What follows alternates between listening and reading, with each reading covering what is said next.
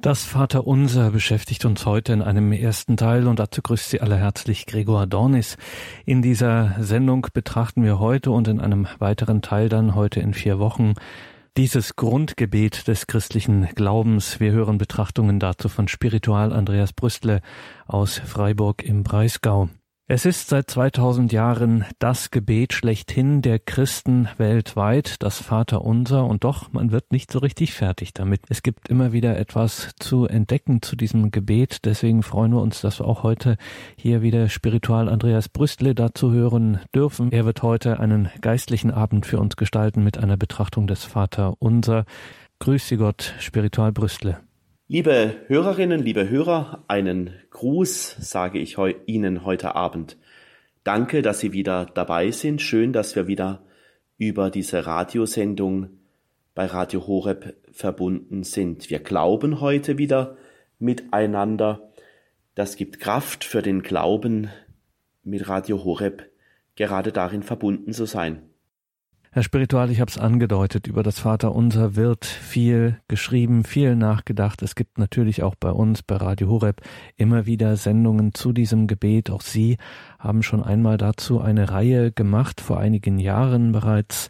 Es hat den Eindruck, wir kommen in unserem Beten nicht über das Vaterunser hinaus. Warum jetzt mal ganz persönlich gefragt, warum nehmen Sie dazu immer wieder neue Anläufe, neue Anläufe zu diesem Gebet? Ja, es stimmt, das Vaterunser kommt in den Betrachtungen immer wieder vor, aber Hand aufs Herz.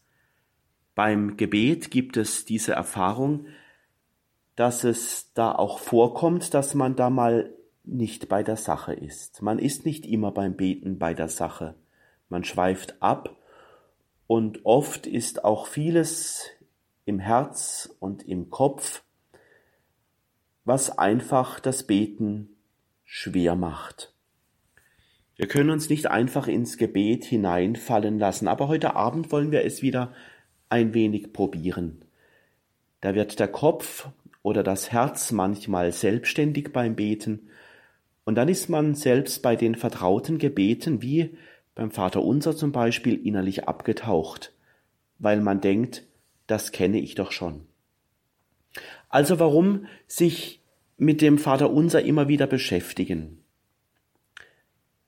Zum Beispiel bin ich am Planen und am Überlegen und dann sind die Gedanken auch beim Beten weggehuscht. Also auch bei so einem vertrauten Gebet, wo ich mir doch immer wieder wünsche, ich will ganz bei der Sache sein beim Vaterunser beten. Die innere Sammlung ist einfach weggehuscht oder weggerutscht. Oder im Kopf ziehen die Gedanken Kreise und mein Mund redet oder betet irgendetwas daher. Ich finde es hilfreich dabei, das Herz immer wieder einzufangen, wenn man über die gängigen Gebete nachdenkt, meditiert, das Herz immer wieder einfangen. Mich trösten diese Worte, dass gerade beim Vater Unser, dass wir da unser Herz immer wieder einfangen können. Manchmal büchsen wir da aus beim Vater Unser, beim Beten. Aber das ist nicht schlimm.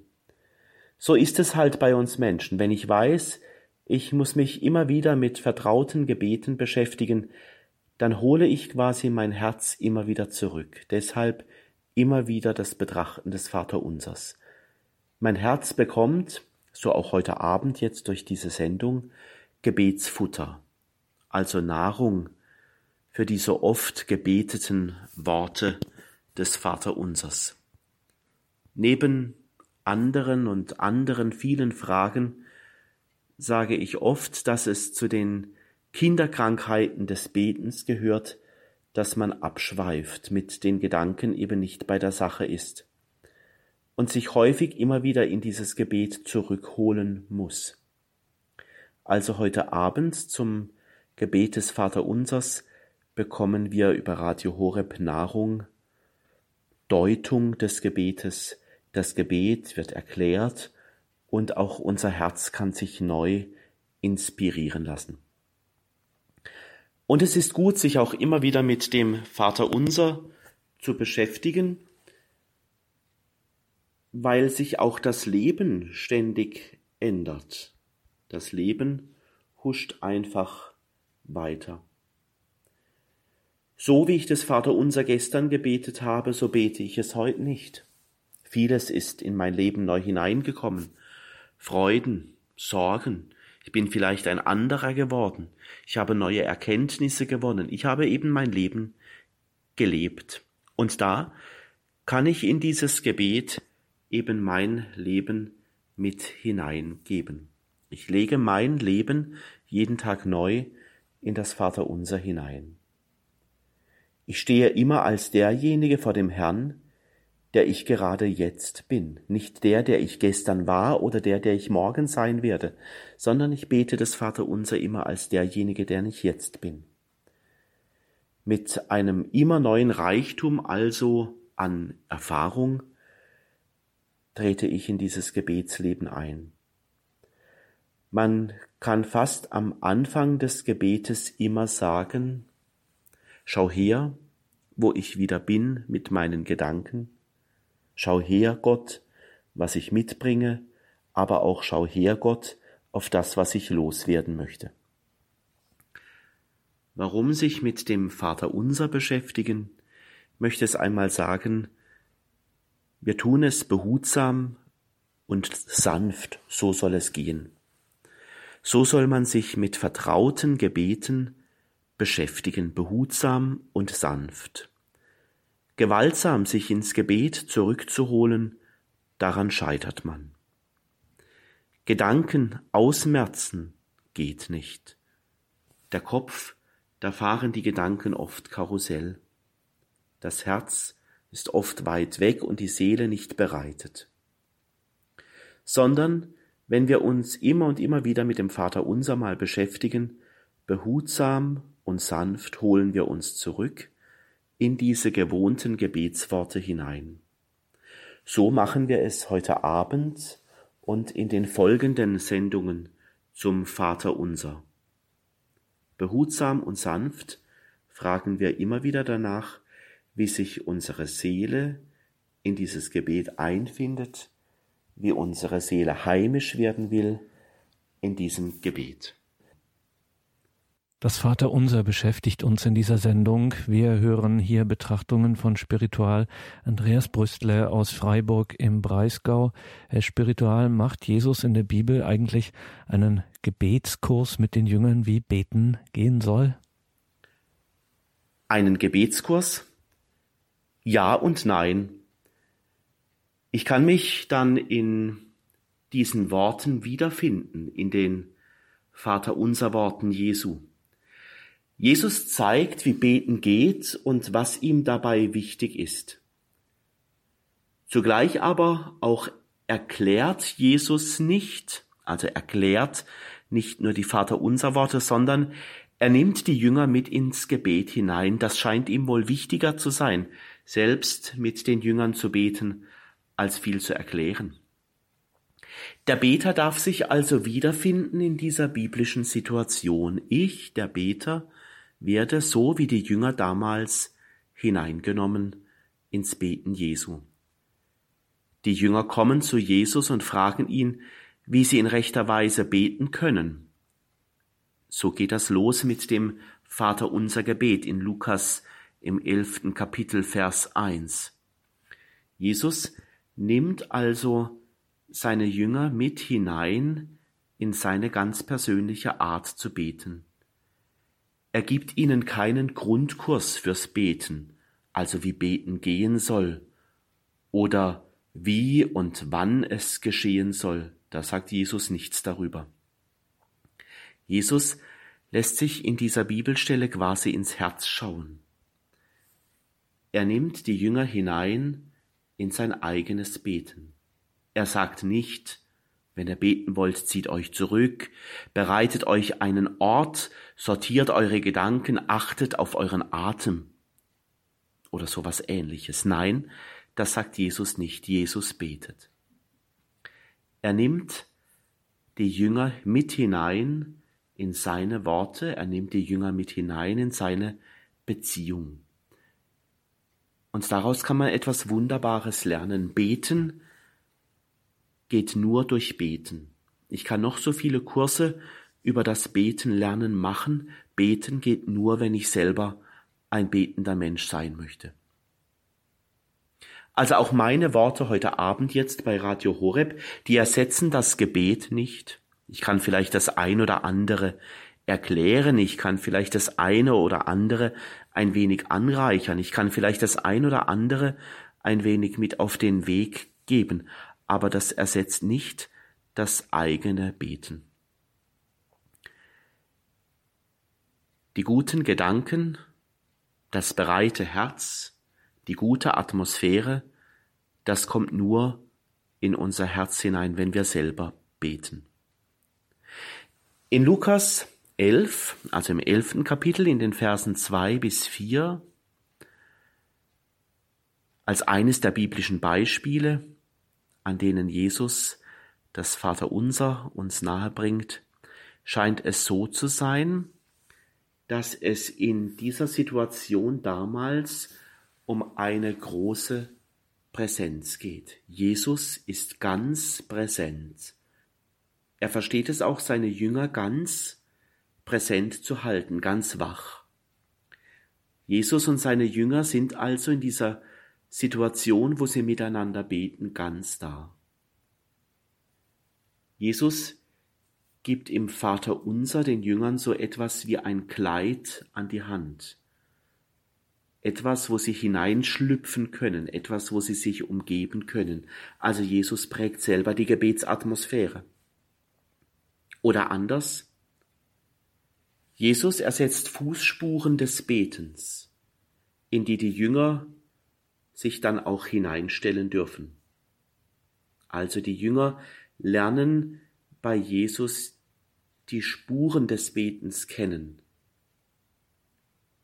Jesus gibt uns in seinen Worten auch einen Rhythmus vor in dem sich unser Beten hineinstellen darf. Oder vielleicht kann man noch einmal anders, um noch einmal von einer anderen Seite her zu sagen, Jesus imprägniert uns mit diesen großen Themen, die im Vater unser kommen. Er imprägniert uns, er macht uns bereit für die großen Themen des Gebetes. Zum Beispiel die Heiligung des Namens Gottes das große Thema, das jeder von uns aus irgendeiner Lebenssituation kennt, die Bitte um Vergebung, die Bitte um das tägliche Brot, die Bitte also das Lebensnotwendige zu haben, um diesen Tag überstehen zu können. Er lockt mit diesen Gebeten, mit diesen Gebetsanrufungen, er lockt uns, dass wir uns in den Alltag hineinstellen. Das sind ja alles die alltäglichen Fragen, wie wird der Name Gottes heilig gehalten, die Bitte um das tägliche Brot, die Vergebung und so weiter. Also Jesus lehrt die Jünger da ein Gebet, in dem dann klar wird, dass die Fragen des Lebens nicht an uns einfach so vorbeiziehen sollen oder dass wir an den Fragen des Lebens nicht einfach vorbeileben sollen, weil er wohl spürt, dass das Beten oft in Gefahr ist, dass wir uns im Beten manchmal auf Wolke sieben begeben, also dass wir weit weg sind von den konkreten Lebensumständen, uns da irgendwo in was hineinbeten, was mit dem Leben nichts mehr zu tun hat. Jesus nimmt die Jünger also im Vater unser Gebet ganz bewusst in seine Lebenswelt hinein, in die alltäglichen Sorgen, und in die Bitten, in die Hoffnungen. Und er nimmt die Jünger auch mit hinein in sein persönliches Gebetsbekenntnis, dass Gott heilig ist.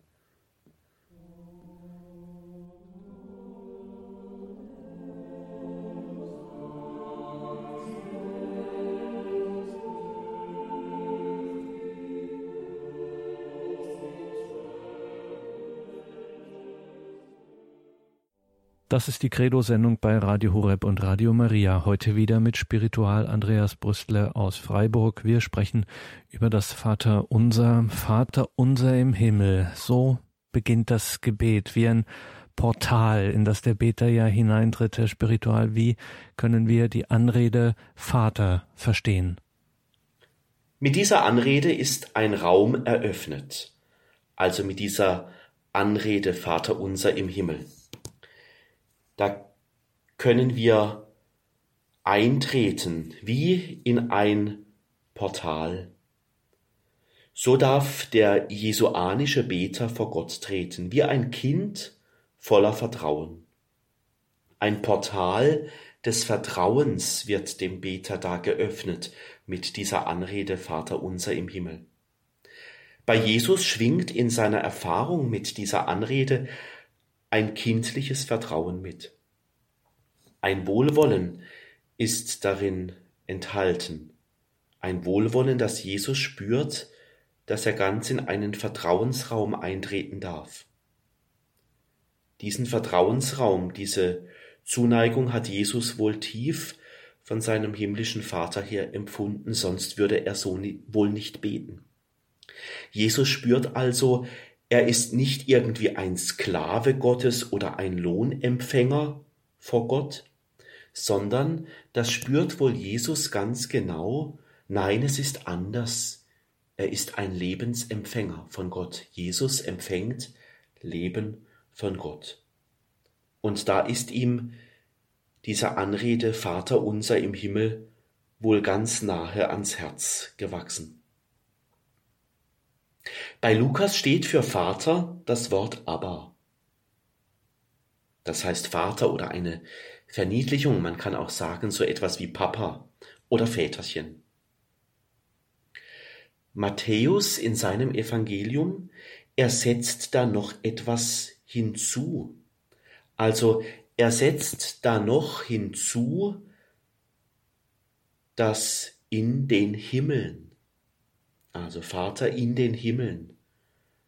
Vom judenchristlichen Hintergrund dieses Evangeliums ist klar, dass man den Gottesnamen nicht aussprechen darf. Ein Jude spricht den Gottesnamen nicht aus. Deshalb hat es wohl der Matthäus gerne so gemacht, dass er diese Formulierung in den Himmeln hinzugefügt hat. Mit diesem Zusatz bei Matthäus wird dann klar, dass der Gottesname nicht direkt ausgesprochen wird oder dass dieses Vater nicht den Gottesnamen als solchen meint, sondern in den Himmeln. Das heißt, dass der Matthäus bei seiner Überlieferung des Vaterunsers nochmal sagen will, da steckt noch ganz viel mehr dahinter. Ganz viel Majestät Gottes, ganz viel Herrlichkeit Gottes in den Himmeln, ganz viel Größe. Also etwas, was man mit einem reinen Gottesnamen gar nicht aussagen kann. Gott ist nochmal viel größer als die Weise, wie wir Vaterschaft in unserem Leben uns vorstellen oder erfahren haben. Das scheint dem Matthäus nochmal wichtig zu sein, dass er nicht nur bei diesem Vaterbegriff bleibt, sondern Vater in den Himmeln sagt. Gott ist damit unverwechselbar der Größte. Er ist unverwechselbar, lebensschöpferisch. Das will der Matthäus damit bei seiner Überlieferung des Vaterunsers sagen. Also diese Vateranrede, die weit mehr ist, als wir uns menschlich vorstellen können. Also alle Bezeichnungen für Gott als Vater sind immer auch Chiffren, also Symbole, Analogien, die viel mehr Größe erahnen lassen als das, was wir uns menschlich vorstellen können. Es ist gut, dass die Bibel immer noch einmal vom Vater unser im Himmel oder Vater unser in den Himmeln spricht. Da wird nämlich der Blick weit über die gesagten Worte hinaus geweitet. Zugleich muss man aber auch sagen, wenn man in der Bibel herumblättert, dass es ebenso viele mütterliche Bezeichnungen für Gott gibt wie väterliche.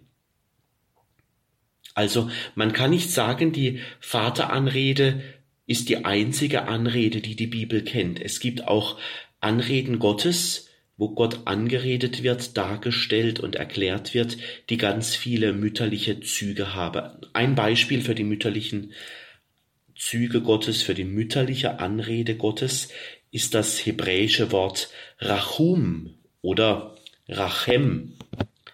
Das bedeutet nämlich Mutterschoß. Dieses Wort heißt dann, man kann es auch anders übersetzen, Erbarmen finden. Oder man kann dazu noch einmal anders sagen, barmherzig sein.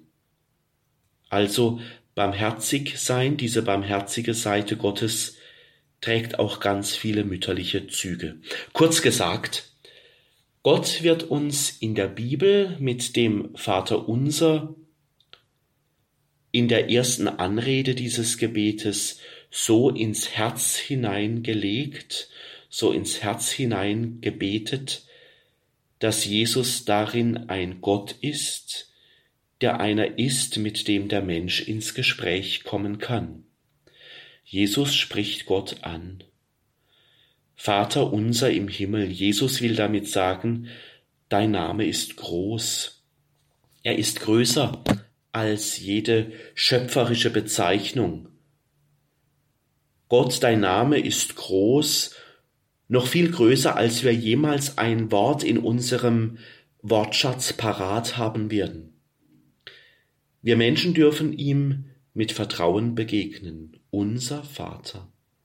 Er ist unser Vater, schöpferisch, so hat ihn Jesus erfahren, barmherzig, also auch mütterlich, so hat ihn Jesus erfahren, und weit intensiver, als wir es in Menschenworte jemals kleiden können. Und wenn wir da einen Schritt weitergehen, sind wir in der Aussage, geheiligt werde dein Name und schon ist man mit Gott per Du. Wir sagen ja, geheiligt werde dein Name. Das klingt gut, wie Sie das gerade sagen. Ja, es stimmt. Wir sind mit Gott per Du, so können wir sagen. Das ist ein schöner Gedanke, den Sie da ins Spiel bringen. Wenn Vertrautheit wächst bei einem Menschen, wenn ich jemanden gut kenne, wenn ich mit jemandem intensiv zu tun habe, dann werde ich mir diesen Namen merken und wenn das Vertrauensverhältnis immer mehr wächst, dann wird man irgendwann, irgendwann einmal per Du sein. Ja, es stimmt, wir sind im Vaterunser Gebet mit Gott per Du. Bei kurzen Begegnungen oder bei Begegnungen, die keine große Bedeutung haben. Ich weiß nicht, wie es Ihnen dabei geht, aber da ist der Name ganz schnell wieder weg, den habe ich dann oft vergessen und ich frage mich denn dann hinterher immer wieder, wie hieß denn nochmal diese Person? Aber umgekehrt beim Vater unser Gebet, dort, wo die Vertrautheit wächst und Jesus ist wohl in das Vertrauen so stark hineingewachsen mit seinem himmlischen Vater, dass er sich seinen Namen merken kann und mit ihm per Du ist. Wenn man ganz vertraut ist, dann merkt man sich den Namen des Gegenübers. Der Beter, also wir, wir dürfen so vertraut sein mit Gott, dass wir seinen Namen mit Du sagen dürfen. Jesus ist so hineingewachsen in das Gebet, dass Gott kein abstraktes Prinzip ist oder ein geistloses Es. Gott ist Person, ist ein Gegenüber, eben ein wohlwollendes und vertrautes Du. Dein Name werde geheiligt. Darin gehen wir zum Du im Beten über. Ja, wir dürfen mit Gott per Du sein. Das ist eine kostbare Erfahrung, die im Volk Israel schon lange gewachsen ist. In der Bibel ist das schon lange bekannt, dass man mit Gott vertraut ist. Zum Beispiel im Buch Exodus im dritten Kapitel, die Verse 13 bis 15, da wird erzählt, dass Israel den Namen Gottes wie einen kostbaren Schatz hütet. Der Name Gottes ist kostbar, ist so vertraut, dass ich ihn tief in meinem Herzen hüte. In den Erfahrungen und in den Lebensgeschichten, so haben die Menschen im Volk Israel erfahren, da kommt Gott vor. Er ist also keiner, der weit weg ist, kein Abstraktum, kein Prinzip. Er ist der Gott der Geschichte geworden. kein Prinzip, Gott der Geschichte. Das ist die Erfahrung der Bibel. Gott ist ganz mit den Menschen vertraut, konkret, nicht abstrakt. Gott kommt den Menschen nahe, dass er sich sogar Ich bin der Ich bin da nennen lässt. So stellt sich Gott im Alten Testament vor. Dort beginnt schon die Vertrauensgeschichte, die Lebensgeschichte zwischen Gott und Mensch. Mehr Vertrautheit, als wenn ein Gott zu uns Menschen sagt, ich bin da, ich bin für dich da. Mehr ist wohl für uns Menschen gar nicht vorstellbar. Mehr auf Du sein geht wohl nicht, als die Zusage, dass Gott da ist. Dein Name werde geheiligt, so heißt es in diesem Gebet, das Jesus betet, das uns die Bibel überliefert. Da müssen wir ein wenig Grammatikunterricht machen, wenn wir da ins Griechische schauen. Es ist nämlich ein Imperativ passiv, eine Imperativ-Passiv-Konstruktion im Griechischen. Also konkret, was heißt das konkret? Das heißt konkret, Gott selbst wird dazu in diesem Gebet aufgefordert, dafür zu sorgen, dass sein Name geheiligt werde. Also Gott soll selber sich etwas einfallen lassen, dafür sorgen, dass wir Menschen begreifen, dass er heilig ist und dass sein Name heilig ist.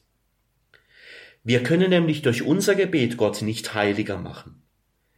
Wir können auch seine Heiligkeit vom Himmel her nicht herunterbeten. Wenn wir das meinten, da würden wir doch Gott ganz klein machen.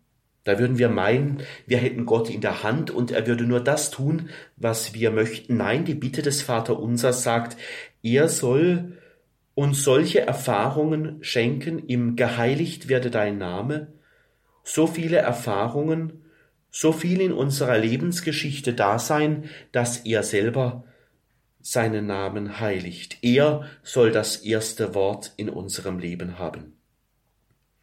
Im Geheiligt werde dein Name betet also der gläubige Beter darum, wenn wir uns jetzt in dieses Gebet einschwingen, dass die Erfahrungen der Gegenwart Gottes, also so wie sie in der Bibel vorkommen, zum Beispiel Befreiung, Rettung, Leben in Fülle, dass sich das immer wieder in unserer Geschichte ereignen soll. Es ist die Bitte, dass Gott sich zeigt, dass er sich zu verstehen gibt. Wir verstehen ihn, Gott, als Menschen eben nur so, wenn er für uns in unserer Lebensgeschichte erfahrbar bleibt, wenn wir seine Spuren in unserem Leben jeden Tag neu lesen dürfen und wir darin in unserer Lebensgeschichte erfahren dürfen, dass Gott Heil und Rettung schenkt. Darin ist auch die Bitte enthalten, dass wir das von Gott her immer wieder von der Größe und Heiligkeit Gottes erkennen dürfen, erfahren dürfen, indem wir das beten. Also wir bitten Gott darum, in dieser Bitte geheiligt werde dein Name, zeig uns immer wieder neu deine Größe, damit wir deine Heiligkeit erkennen. Zeig uns immer wieder, wie du rettest. Zeig uns immer wieder, wie du unsere Seele heil und gesund machst. Zeig uns immer wieder, dass du der Heilige bist. Also derjenige, der diese Bitte des Vaterunsers betet, der bittet Gott darum, erweise dich als heilig. Nicht nur mit den Worten des Mundes oder mit den Worten auf dem Papier oder in den guten Gedanken, sondern erweise dich als heilig vor allem im wirklichen Leben.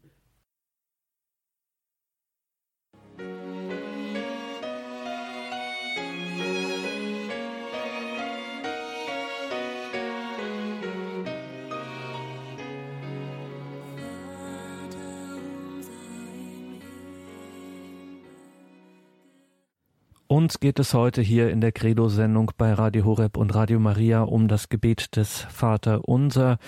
Wir sprechen dazu mit Spiritual Andreas Brüstler aus Freiburg, sind da jetzt bei dem Dein Reich komme, so heißt es weiter im Gebet, Dein Reich komme. Da hört man viel Sehnsucht raus. Ist das so etwas wie, ja, eine Gebetsbitte nach Heimat?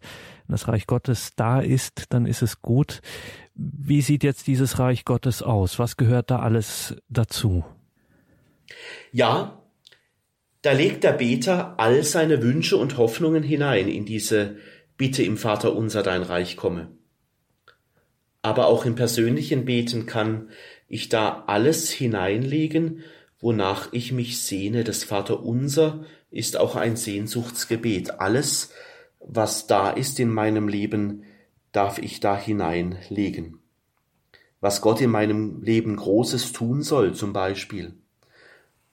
Unser Leben besteht ja hauptsächlich aus den vielen Hoffnungen, dass unser Leben von Gott her eine Qualität bekommt, dass unser Leben gelingt, dass es den anderen um uns herum gut geht und dass wir auch den Weg durch unser Leben finden.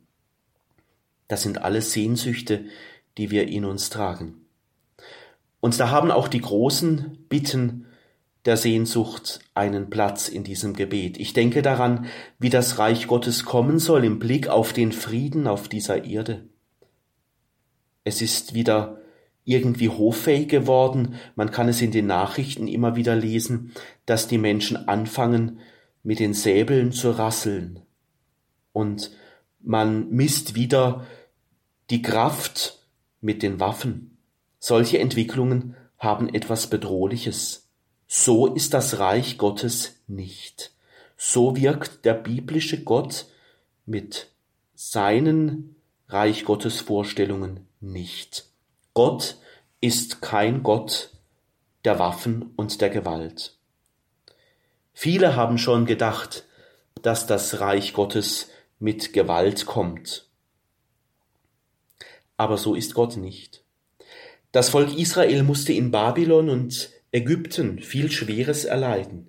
Dort ist diese Vaterunser Bitte vielleicht schon im Anfang aufgekeimt. Dort, wo Unterdrückung ist, dass die Sehnsucht wächst, dass das Reich Gottes anders sein möge.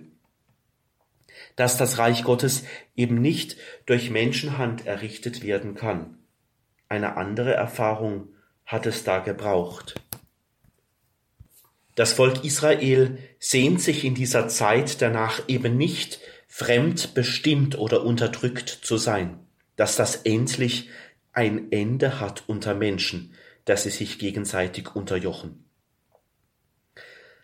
Auch hier hat das Volk Israel eine Erfahrung gemacht, dort wo die Menschen mit Gewalt und Unterdrückung agieren, dort entsteht keine Heimat. Und darin wächst gerade im Volk Israel damals der Wunsch, der tiefe Wunsch, dass das Reich Gottes komme. Menschlich errichtete Reiche haben oft etwas Lebensfeindliches. In der Offenbarung des Johannes in Offenbarung 21, 1 bis 4 werden einige Informationen gegeben, wie dieses Reich Gottes sein kann. Es wird nicht klar definiert, sondern die Bibel ist voller Bilder, die das Reich Gottes umschreiben wollen. In Offenbarung 21, 1 bis 4, es ist das Reich, in dem man sehen kann, dass Gott Wohnung unter uns Menschen nimmt. Dort, wo Menschen sein Volk werden, dort, wo Menschen ihr Herz verschenken, dort wird Reich Gottes. Dazu gehört auch, so die Offenbarung des Johannes, Reich Gottes wird dort, wo die Zeit der Tränen endlich ein Ende gefunden hat. Schauen wir in eine andere Bibelstelle hinein bei Paulus. Dort, so Paulus, für ihn ist Reich Gottes dann angebrochen, wenn das, wenn der Tod endlich ein Ende gefunden hat. Wenn der Tod nicht mehr sein wird, dann so ist es für ihn ein Zeichen, dann ist Reich Gottes. Im ersten Korintherbrief im 15. Kapitel Vers 26 zum Beispiel, dort heißt es, der letzte Feind, der entmachtet wird, ist der Tod. Paulus sieht in Jesus dass in ihm, in Jesus, der den Tod besiegt hat, dieses Reich Gottes also schon angebrochen ist. Derjenige, der den Tod entmachtet, der steht für das Reich Gottes. Derjenige, der den Tod entmachtet, der bringt Leben für jetzt und für immer. Ein Aufblitzen des Reiches Gottes können wir auch heute schon immer wieder erfahren. Also nicht nur damals in der Bibel, sondern auch heute. Wo Krankheit und Hunger ein Ende finden und Gegner sich die Hände reichen, wo Feinde miteinander sprechen und Rache der Vergebung weicht, dort tragen wir Menschen schon etwas von diesem Reich Gottes in uns. Da haben wir in uns, in unserem konkreten, unmittelbaren Umfeld schon etwas von Reich Gottes gelebt. Da haben wir das Reich Gottes so in unserem Beten aufgesogen, dass unser Beten schon konkret wird. Also das Reich Gottes wird, das Leben um sich greift, Leben und Friede wird. Vielleicht können wir das auch etwas spiritueller sagen, nämlich, dass wir ein Reich Gottes Projekt sind.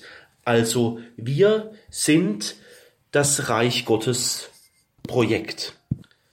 Das, was ich glaube, das, was ich bete, das, was ich an Barmherzigkeit im eigenen Leben erfahre und was ich umzusetzen versuche, dort bin ich ein Reich Gottes Mensch. Dann ist die Bitte, dein Reich komme, anfanghaft, schon im eigenen Leben verwirklicht. Um das Vaterunser geht es heute hier in der Credo-Sendung mit Spiritual Andreas Brüstler aus Freiburg. Herr Spiritual, die nächste Bitte, die jetzt nun folgt, die ist nicht so leicht, das ist schon schwere Kost. Dein Wille geschehe. Wieder eine Bitte im Vater unser, in der wir zu Gott du sagen. Dein Wille geschehe. Sollen wir, wenn man das mal so formulieren will, in diesem Sinne, im Sinne des Dein Wille geschehe, willensstarke Beter sein? Zu dieser Frage möchte ich einfach ein paar Beispiele erzählen. Ich möchte sagen oder ich möchte einmal behaupten, der Wille Gottes, er geschieht schon. Also der wird schon gelebt. Ich denke dabei an das Wort unseres Papstes Franziskus, der im März 2013 erzählt hat, wenn wir nicht rausgehen und nach dem Willen des Herrn handeln, wird die Kirche alt und wir sind nur noch mit uns selber beschäftigt. Der Wille Gottes ist also verknüpft mit unserer Lebenswirklichkeit. So möchte uns der Papst da ermutigen. Der Papst hat uns eingeladen, uns davor nicht zu verschließen, den Willen Gottes zu tun. Wir können den Willen des Herrn nicht tun, wenn wir die Lebenswirklichkeit um uns herum nicht kennen, uns da nicht hineinbegeben. Gott ist ja einer, der konkret ist, der ganz ins Leben mit hineingehört. Er ist ja nicht abstrakt. Und mit dieser Bitte, dein Wille geschehe, da kann sich auch sehr viel Dankbarkeit verbinden, denn es gibt ja viele Menschen, die christlich motiviert sich um Arme, Kranke, Ausgegrenzte, Hilflose, Flüchtlinge und die Schwächsten kümmern. Die Bitte, dass der Wille Gottes geschehen solle, ist auch die Bitte darum, dass Menschen aus der Kraft des Evangeliums heraus handeln und sich für den Lebensbedarf anderer einsetzen.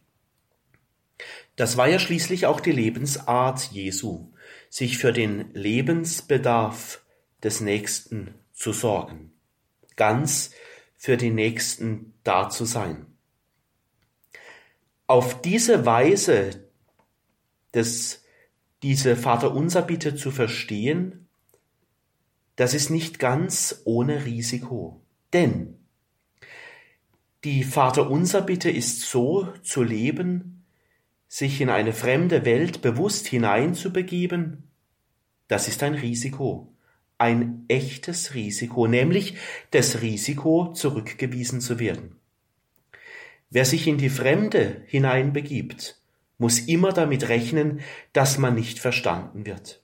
Wer sich in ein fremdes Umfeld begibt, der geht das Risiko ein, dass derjenige, dem ich jetzt mit meiner Liebe begegne, wenn ich den Willen des Herrn tun will, dass ich darin nicht verstanden werde. Der Psalm 18 im Vers 30 greift diese innere Bewegung, den Willen Gottes zu tun, schon im Alten Testament auf, indem der Beter dieses Psalms ins Wort bringt, mit meinem Gott überspringe ich Mauern. Der Beter damals und auch Jesus hätte wohl nichts in Bewegung gebracht, wenn der Beter damals und Jesus nicht nach draußen gegangen wären in die Lebenswirklichkeit der Menschen hinein. Sicherlich ist es schwer und es tut weh, mit der Liebe, die man anderen vom Evangelium her bringen möchte, nicht gesehen und akzeptiert zu werden. Das tut weh und es ist ein Risiko, einen solchen Schritt im Glauben zu riskieren. Aber wir sind ja nicht Christen geworden, um nur in den Sakristeien gut zueinander zu sein. Pater Kentenich hat das einmal so formuliert, dass man uns Christen in Zukunft vielleicht nur noch daran erkennen wird, wo jemand etwas aus dem Bund mit Gott heraus in der Gesellschaft aus Liebe, durch Liebe und für die sich verschenkende Liebe aus Gott heraus tut. Den Willen Gottes zu tun ist wohl auch ganz in der Spur von Papst Franziskus, also zu verstehen als ein selbstloser Dienst, etwas zu tun, wo ich nicht gleich von vornherein ein Danke erfahre. Jesus in seiner selbstlosen Liebe im Erfüllen des Willens Gottes hat auch kein großes Danke erfahren. Also selbstloser Dienst kann heißen, dass jemand im Namen des lebendigen Gottes jemand anderem diese Liebe erweist. Und vielleicht zu diesem Punkt zum Vater unser dein Wille geschehe noch ein Zitat, ebenfalls von unserem Papst Franziskus, wie er wohl es versteht, diesen Willen Gottes zu tun. Dieses Zitat stammt aus Rio vom Weltjugendtag. Dort sagte er zu den jungen Leuten, Fürchtet euch nicht, hinzugehen und Christus in jedes Milieu hineinzutragen, bis in die existenziellsten Randgebiete, auch zu denen, die am fernsten, am gleichgültigsten erscheinen. Der Herr sucht alle, er will, dass alle die Wärme seiner Barmherzigkeit und seiner Liebe spüren. Soweit das Zitat des Papstes gesagt in Rio beim Weltjugendtag. Vielleicht ist das gerade die Konkretisierung der Vaterunser Bitte, nämlich so zu leben, dass die Menschen die Barmherzigkeit und die Liebe Gottes spüren. Danke, Spiritual Brüstle. Das Vaterunser, das war heute unser Thema. Wir waren verbunden mit Spiritual Andreas Brüstle aus Freiburg im Breisgau. Diese seine Gedanken können Sie nachhören auf einer CD beziehungsweise ab morgen dann im Laufe des Tages in unserem Podcast- und Downloadbereich auf horeb.org. Mein Name ist Gregor Dornis. Uns ging es heute um das Gebet und natürlich wie immer der Hinweis an dieser Stelle, wir gehen jetzt auch direkt ins Gebet, nämlich um 21.40 Uhr zur Komplet, dem Nachtgebet der Kirche. Vorher, Spiritual Brüstle, bitten wir Sie noch um den Segen, dass wir wohlbehalten und behütet dann in diese Nacht auch gehen. Liebe Schwestern, liebe Brüder, gerne gebe ich Ihnen den Segen mit auf den Weg. Und so lasst uns beten. Jesus Christus, Du hast deinen himmlischen Vater angeredet und die Jünger in deiner Art zu beten mit hineingenommen. Höre nicht auf, auch uns immer wieder beten zu lehren. Nimm uns hinein in dein Vertrauen auf den himmlischen Vater. Bereite unsere Seele so durch unser Beten, dass der Wille des Vaters sich in unserem Lebensumfeld verwirklicht. Vergiss diejenigen nicht, die deinen Segen brauchen, und sei bei allen Kranken und denjenigen, die gestorben sind und die wir so sehr vermissen. Und so segne euch, die ihr jetzt über Radio verbunden seid, und so segne uns alle und alle, die diesen Segen brauchen, Gott, der Vater und der Sohn und der Heilige Geist. Amen.